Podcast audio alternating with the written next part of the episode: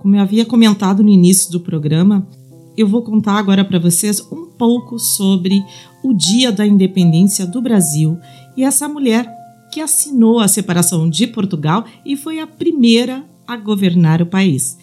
Então essa matéria ela está no site do bbc.com. A independência do Brasil com relação a Portugal foi firmada em 1822 e, como um momento histórico, ocorreu durante a regência da imperatriz Maria Leopoldina. Ela se tornou então a primeira mulher a governar o Brasil, ocupando o cargo interinamente por alguns dias. Carolina Josefa Leopoldina de Habsburg-Lorena nasceu em Viena, na Áustria, em 22 de janeiro de 1797 e integrava uma das famílias mais poderosas da Europa no século XVIII, os Habsburgo. Terceira filha de Francisco I, imperador da Áustria, a princesa embarcou ao Brasil há 200 anos e mudou os rumos do nosso país. Aos 20 anos, em maio de 1817, Leopoldina se casou à distância e por procuração com um homem que nunca havia visto, o príncipe português Pedro de Bragança, futuro Dom Pedro I, como forma de firmar uma aliança democrática entre Portugal e a Áustria. Para consumar a união, Leopoldina embarcou em uma viagem de navio de seis meses de duração rumo a um continente que o mundo pouco conhecia, a América. Nessa tripulação, trouxe pintores, cientistas e botânicos europeus, conhecia como missão científica austríaca, para catalogarem a fauna e a flora brasileira. A Leopoldina foi muito bem preparada para governar e aceitou de bom grado cruzar o oceano e deixar para trás tudo o que conhecia para obedecer e agradar ao pai e à sua nação, cumprindo o papel que era esperado dela como princesa. Em 1822, durante uma viagem do marido a São Paulo, Leopoldina permaneceu no Palácio Imperial e ocupou o cargo de regente do Brasil, período que incluiu a assinatura da independência brasileira em 2 de setembro. Somente cinco dias depois, vejam vocês, Dom Pedro I foi informado sobre a notícia da independência, dando o famoso grito às margens do rio Ipiranga, sendo essa segunda data a que entrou para os livros de história como o Dia da Independência, 7 de setembro de 1822. O período em que a princesa exerceu o poder foi pequeno, mas fundamental para o Brasil. Além disso, ela foi a primeira mulher a exercer o governo, apesar de ela ser retratada como uma mulher melancólica e humilhada com os escândalos e relações extraconjugais de Dom Pedro I. Escritores têm reivindicado a Leopoldina uma imagem menos passiva na história nacional. As histórias das últimas três décadas apontam várias interpretações novas sobre a história do Brasil. Tais descobertas apresentam questões diferentes e revelam situações pouco ou nada conhecidas. Para o escritor Paulo Resutti, o modo como é contada a história de Leopoldina demonstra como o nosso passado tem sido narrado somente do ponto de vista masculino. Olha que interessante. Quando entra para a história a figura da mulher, o faz por causa de uma suposta santidade ou por causa de suas relações familiares, dando a impressão que somente homens faziam parte de assuntos como a política nacional. Dona Leopoldina ajudou a escrever nossa história política, mas é comum explicá-la apenas como a mãe de Dom Pedro II e a esposa de Dom Pedro I. Em seu último livro, Dona Leopoldina, A História Não Contada, a mulher arquitetou a independência do Brasil. Resulte busca documentos históricos, como cartas escritas pela imperatriz para sua família na Europa, para apresentar uma Leopoldina menos melancólica e mais hábil nos assuntos políticos e diplomáticos. Em 1822, Dona Leopoldina desrespeitou as ordens das cortes constitucionais portuguesas e declarou o fico antes de Dom Pedro, como uma visão muito mais astuta que o marido, a imperatriz tinha certeza que se saísse do Brasil como os portugueses políticos desejavam, não só Portugal perderia o domínio do Brasil, como provavelmente haveria uma guerra civil aqui. A postura de Leopoldina ao se recusar a retornar a Portugal ainda divide opiniões, enquanto para um grupo de escritores aquela foi uma atitude revolucionária, para outros a princesa foi apenas estrategista. Seria revolucionária por ter influenciado Dom Pedro na proclamação da independência? Não creio que haja aí nenhum traço revolucionário. Acho que ela era, talvez, conhecedora o suficiente da história política para fazer o julgamento correto sobre o momento vivido e o quanto ele era propício à independência, defende a pesquisadora, se referindo ao fato de Leopoldina temer ir a Portugal em um momento de imensa movimentação popular contra o rei Dom João VI, sogro da princesa. Além disso, Leopoldina temia revoluções populares por crescer ouvindo o exemplo deixado pela tia-avó Maria Antonieta, a última rainha da França, guilhotinada durante a Revolução Francesa. Leopoldina foi educada na Áustria de maneira exemplar e comum à época, para servir aos interesses públicos da sua dinastia, os Habsburgo, e de seu estado, o Império Austríaco, explica o Pimenta. Foi servindo os interesses da dinastia Habsburgo que a irmã mais velha de Leopoldina, a arquiduquesa Maria Luísa, se casou com o maior inimigo da família de Napoleão Bonaparte, como estratégia para deter o avanço do francês sobre a Europa. Maria Luísa era uma inspiração para Leopoldina.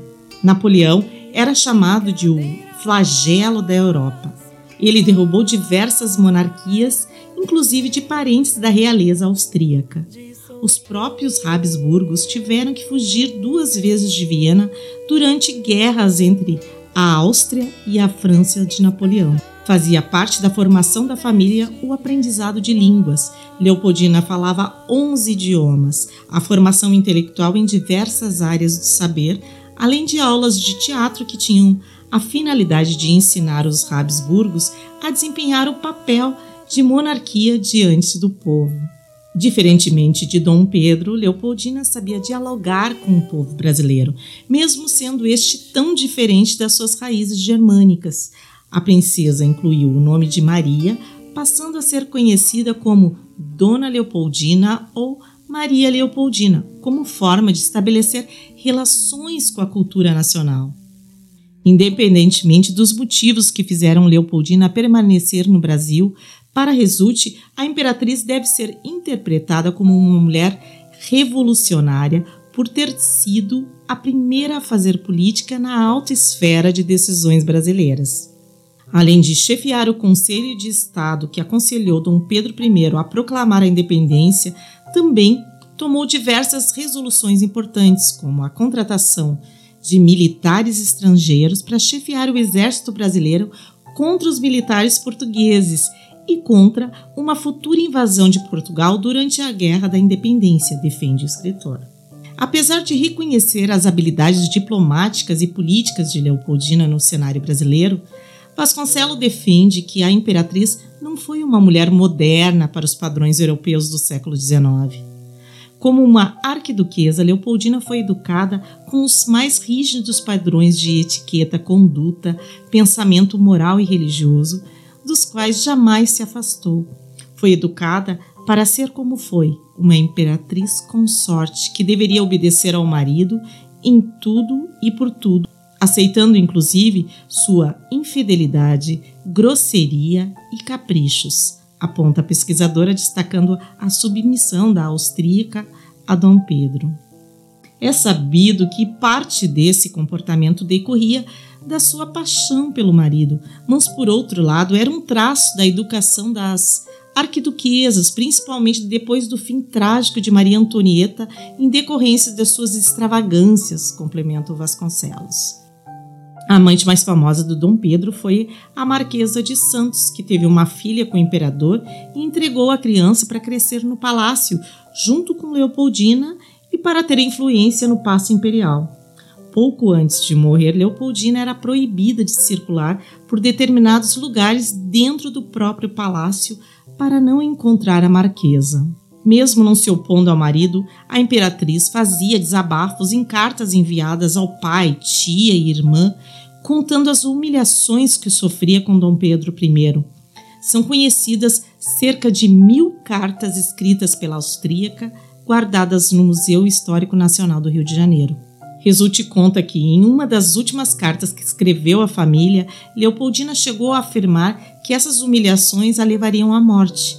Por essas cartas, Leopoldina é comumente retratada como uma mulher melancólica e triste.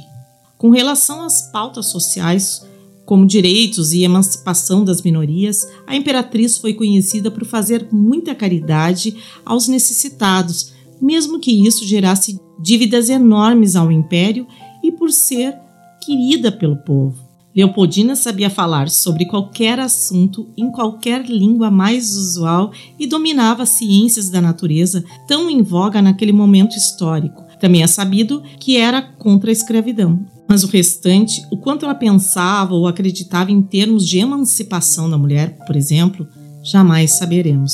Que pena. Para Pimenta, um dos pontos positivos de Leopoldina era que, diferentemente do marido, ela acreditava que ser princesa e imperatriz era uma função pública a serviço da nação e não somente um status social. Mesmo antes de conhecer o Brasil e seu futuro esposo, Leopoldina preocupava-se com o bom exercício da sua função pública como princesa que, por meio de seu casamento com Dom Pedro I, serviria para aproximar diplomaticamente Áustria e Portugal. Durante a vida, Leopoldina procurou formas de acabar com o trabalho escravo. Em uma tentativa de mudar o tipo de mão de obra no Brasil, a imperatriz incentivou a imigração europeia para o país. Primeiro vieram os suíços, se fixando no Rio de Janeiro e fundando a cidade de Nova Friburgo. Depois, a fim de povoar o sul brasileiro, a imperatriz incentivou a vinda dos alemães. Dona Leopoldina também contribuiu para a formação da cultura e da educação científica brasileira, além da sua missão científica austríaca, que trouxe consigo em 1817 também a sua biblioteca particular, dando início a uma biblioteca nas salas do palácio em que viveu com Dom Pedro. Outro legado de Leopoldina é a bandeira nacional. Embora a história conhecida seja de que amarelo representa o ouro e verde as florestas brasileiras, as cores do maior símbolo nacional representam as duas casas que deram origem ao Brasil independente. O verde representa a Casa de Bragança, de Dom Pedro I, e o amarelo representa a Casa do Habsburgo, de Leopoldina. Apesar de dar nome a ruas e bairros e até escolas de samba no Rio de Janeiro, Dona Leopoldina viveu apenas nove anos no Brasil por causa da sua morte prematura aos 29 anos. No dia 11 de dezembro de 1826, ela estava grávida, tendo abortado o filho no leito de morte. Quanto à causa da morte da imperatriz, até hoje causa divergências.